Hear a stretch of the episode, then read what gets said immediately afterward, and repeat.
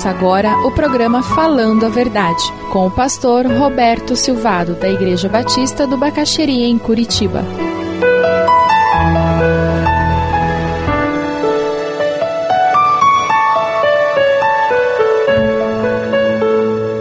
Mas sabe, Jesus continua falando sobre as características do, do, cidadão do reino, e quando ele termina de falar sobre os deveres com relação à esmola, ele entra em oração. E como é importante nós entendermos isso. Nesse trecho aí de Jesus, nós vamos encontrar a oração modelo que ele nos deixou. Quais são os erros da oração do hipócrita? Ele aponta. Nesse alerta para orações hipócritas que ele nos ensina a orar. É interessante.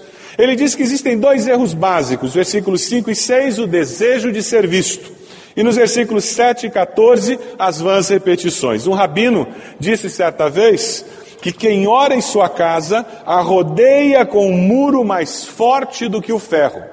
Isso é falado numa cultura em que toda cidade que se prezava tinha um muro, com portões fortes, para proteger contra aquelas caravanas que passavam e assaltavam. E um rabino faz essa comparação dizendo: se você vai para sua casa e você ora ali, você está construindo um muro mais forte do que o ferro ao redor da sua casa. Na hora que eu li essa afirmação, eu me lembrei daquele salmo que diz que os anjos do Senhor acampam-se ao redor dos que o temem e fazem o quê? E os livra. Louvado seja Deus. Amém?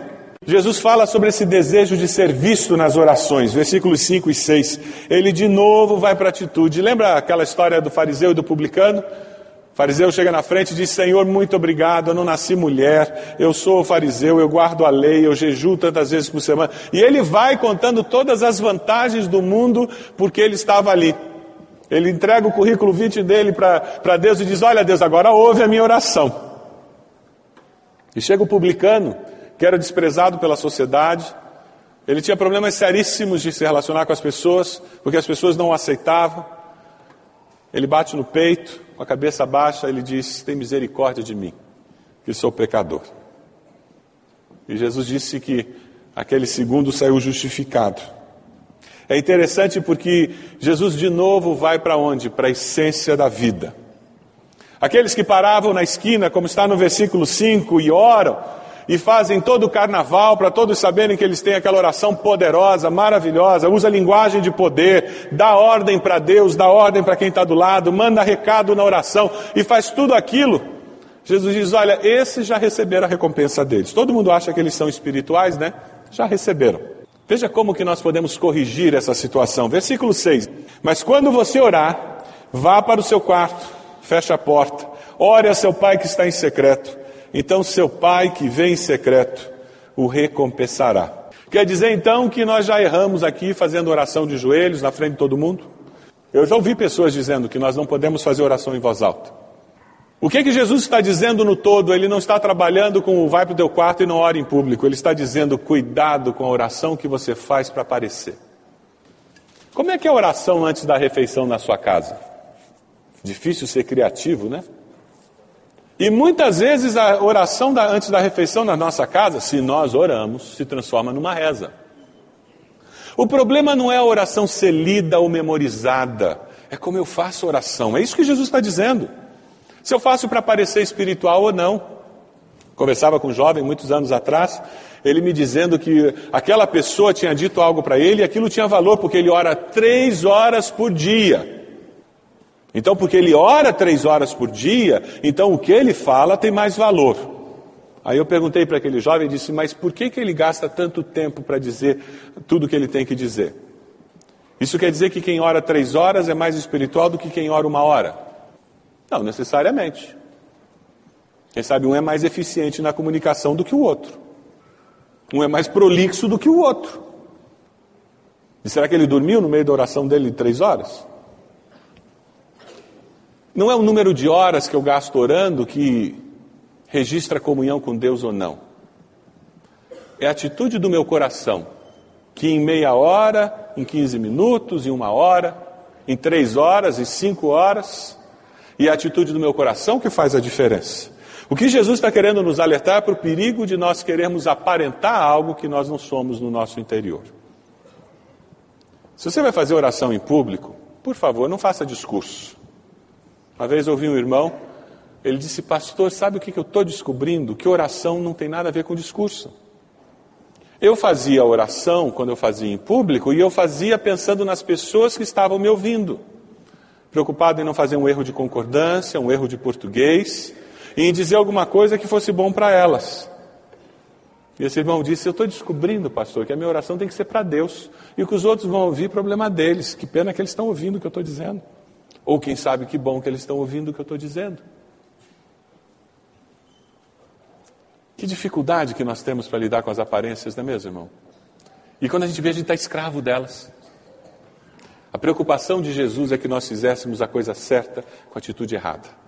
Suas orações são um discurso, elas são tipo uma reza, tipo vã repetição, ou elas de fato brotam do coração?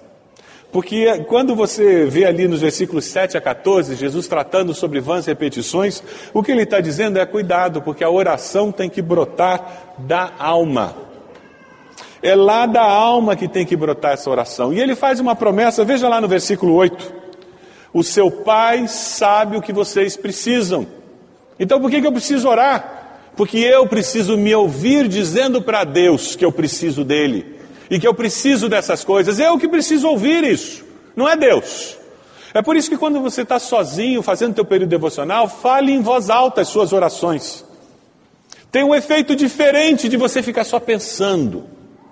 Fale em voz alta, verbalmente, porque daí além de você pensar, você ouve. Isso faz bem para a nossa alma. Isso nos mantém com a atitude no lugar certo. Deus já sabe. Ele conhece o nosso coração. Lá em Isaías 65, 24, a palavra nos diz: E no temor do Deus de Israel permanecerá. Os desorientados de espírito obterão entendimento, e os queixosos vão aceitar instrução. O nosso Pai Celeste sabe de tudo que nós precisamos. E quando ele pensa em oração, ele diz: Olha, para garantir que vocês estão entendendo, deixa eu contar para vocês o que tem mais ou menos numa oração. E ele nos deixa o modelo da oração. Pai nosso, que estás nos céus, cado seja o teu nome, venha a nós, seja feita a tua vontade, assim na terra como nos céus. O Pai nosso, perdoa as nossas, assim como nós, não nos deixes, mas livra-nos do mal, porque teu reino, o poder e a glória para sempre. Amém. Que pena que nós evangélicos não usamos tanto essa oração. Temos tanto medo de cair na reza sem sentido que nós simplesmente jogamos fora algo que o Senhor nos ensinou. Mas que bom que a gente pode dizer assim.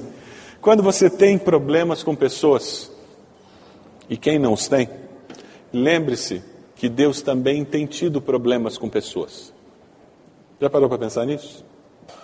Quando você não consegue reatar o relacionamento com alguém, quando você tem dificuldade de ganhar o coração de alguém, Lembre-se que Deus entende muito bem a sua situação. Volte-se para Ele. E quando você perdoar alguém, não arranque a página. Você nunca vai conseguir esquecer. Não jogue aquilo fora. Não coloque no baú. Sabe qual a vantagem de não arrancar a página? É que no futuro aquilo pode ser bênção. Apague aquela ofensa. Lave com o sangue de Jesus que lavou todos os seus pecados. Assim, quando você no futuro olhar para aquela página em branco, você vai poder dizer: aqui houve uma situação aonde a graça e a misericórdia de Deus nos capacitou para encontrar perdão e iniciar de novo. E é isso que nós precisamos. E a oração do Pai Nosso passa pelo perdão de uma forma belíssima e muito objetiva. Perdoa como eu perdoo. Quem sabe você não tem experimentado o perdão de Deus, justamente por não estar dando o perdão que Deus entregou para você dar aos outros.